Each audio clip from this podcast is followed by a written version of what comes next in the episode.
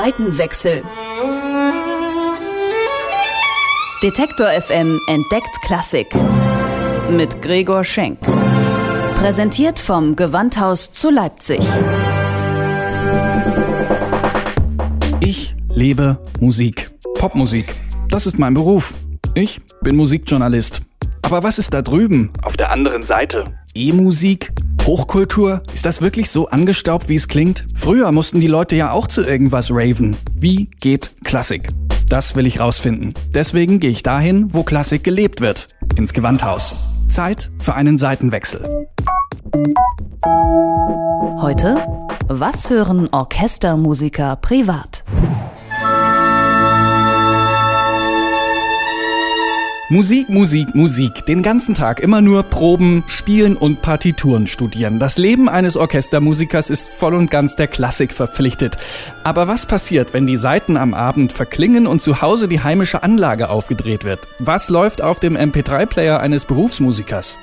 Ich meine, können die privat überhaupt noch sowas wie Popmusik hören? Ist doch viel zu simpel. Oder braucht es vielleicht gerade den Ausgleich zu Mahler, Beethoven und Co.? Ich treffe David Wedel. Im Gewandhausorchester ist der 31-Jährige der Chef der zweiten Geigen. Bei ihm läuft privat zum Beispiel Linkin Park.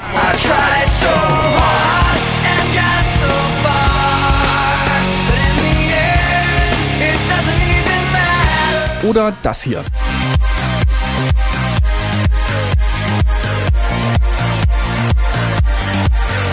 Es gibt einige Sachen, die gefallen mir lustigerweise von David Guetta auch wenn er nicht viele Harmonien da verarbeitet, was auch immer, muss man ja auch nicht drüber streiten.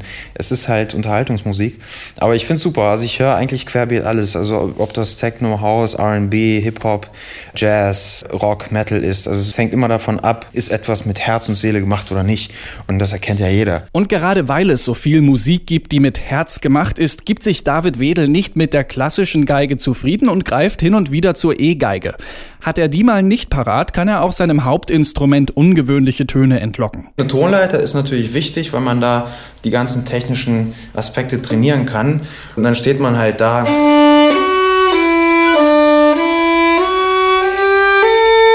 Und so geht das dann ungefähr zehn Minuten lang. Und ich habe leider oft den Nerv nicht, äh, das auszuhalten. Und dann sage ich mir, nee, David, ich habe da gerade was im Kopf.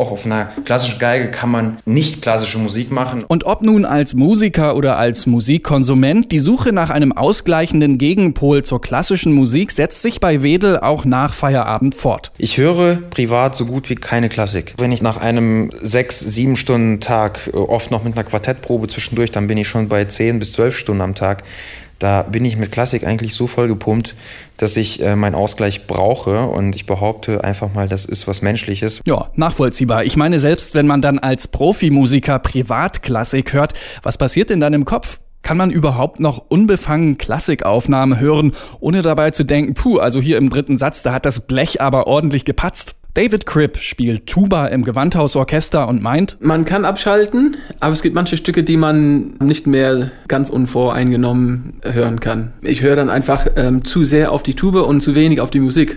Ja, es ist wirklich so, dass, dass ich vielleicht lieber was ganz ohne Tube in meinem Fall höre, wo ich dann wirklich abschalten kann. Und auch der Cellist Axel von Hühne kann nicht so einfach abschalten, wenn er irgendwo Musik hört. Sobald Musik läuft, will ich dazuhören, dann wird jedes Gespräch auch schwierig. Also sobald man in einer Gruppe sitzt und eigentlich sich unterhalten will und da läuft Musik ein bisschen zu laut, kann ich mich nicht mehr aufs Gespräch so richtig konzentrieren und das ist immer ein bisschen schwierig. Deshalb mache ich die Musik dann ganz, ganz leise, dass ich dann auch bloß nichts mehr mitbekomme, wenn ich es selber in der Hand habe. Und so hat jeder seinen Weg mit Musik im außerberuflichen Umfeld umzugehen. Aber überhaupt frage ich mich, ist einem denn nach einem Arbeitstag im Orchestergraben überhaupt noch nach Musik zumute? Wir legen auch zu Hause CDs auf, aber in der Regel ist es nicht so anspruchsvoll, irgendwas so ein sanften Jazz oder irgendwas, was dann man eher nebenbei hört und nicht so mit voller Konzentration. Wenn man am Tag zwei große Maleproben hat, dann ähm, glaube auch fürs Gehör ist es sinnvoll, wenn man auch ein bisschen in der Zwischenzeit einfach Ruhe hat. Klar, irgendwann ermüden ja auch die Ohren, dann kann Musik richtig anstrengend werden. In jungen Jahren dagegen konnte es gar nicht anstrengend genug sein. Jeder erinnert sich an seine jugendliche Rebellion, zu der es immer auch den passenden Soundtrack gab. Cellist Axel von Hühne über seine Jugendidole. Dire Straits, Pink Floyd, das war so die Sache, die ich wahnsinnig gerne gehört habe damals. Und dann war ich in so einer Punkband und das war natürlich dann wieder was ganz anderes. Da konnte man so richtig extrem ausflippen und es war ein schönes anderes äh, Musizieren und deshalb habe ich dann privat natürlich auch eher Richtung Smith oder auch Irish Punk und sowas habe ich gehört.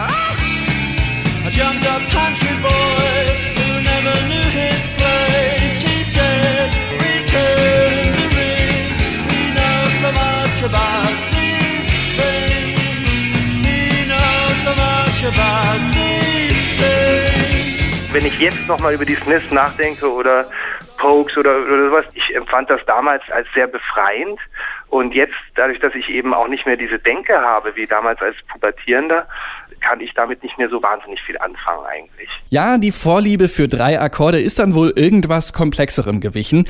Und doch sind E- und U-Musik zwei Welten, die sich gar nicht so fremd sind, sagt David Cripp. Also mittlerweile gibt es so viele moderne Stücke, die Elemente von Jazz, Rock, alle möglichen Stilrichtungen zusammenfügen, dass man eigentlich schon auf jedem Gebiet, sagen wir so, ein bisschen sich auskennen muss. Gut, bei einer Malersymphonie vielleicht eher weniger, da geht es eher in die Volksmusikrichtung. Da ist es vielleicht nicht schlecht, wenn, wenn man weiß, wie ein Ländler klingt oder irgendwas. Aber ähm, bei sehr viel modernen Musik ist halt Jazz dabei oder Rock. Und auch David Wedel stimmt ein. Klassikreferenzen gibt's in der Popwelt zuhauf. Man nehme nur mal Johann Sebastian Bach. Bach war seinerzeit der größte Jazzer überhaupt. Und das wird auch am liebsten umgesetzt. Also man nimmt Bachmusik und kann die entweder verjazzen, man kann sie auch wunderbar in Hausmusik einbauen. Deswegen, es ist ein und das Gleiche. Plus das eine ist halt, äh, braucht eine Steckdose oder eine Platte für einen DJ und das andere braucht einfach nur so ein akustisches Instrument wie die Geige und eine Gitarre. Trotzdem ist es für mich, läuft das ja alles unter einem Begriff und das ist Musik.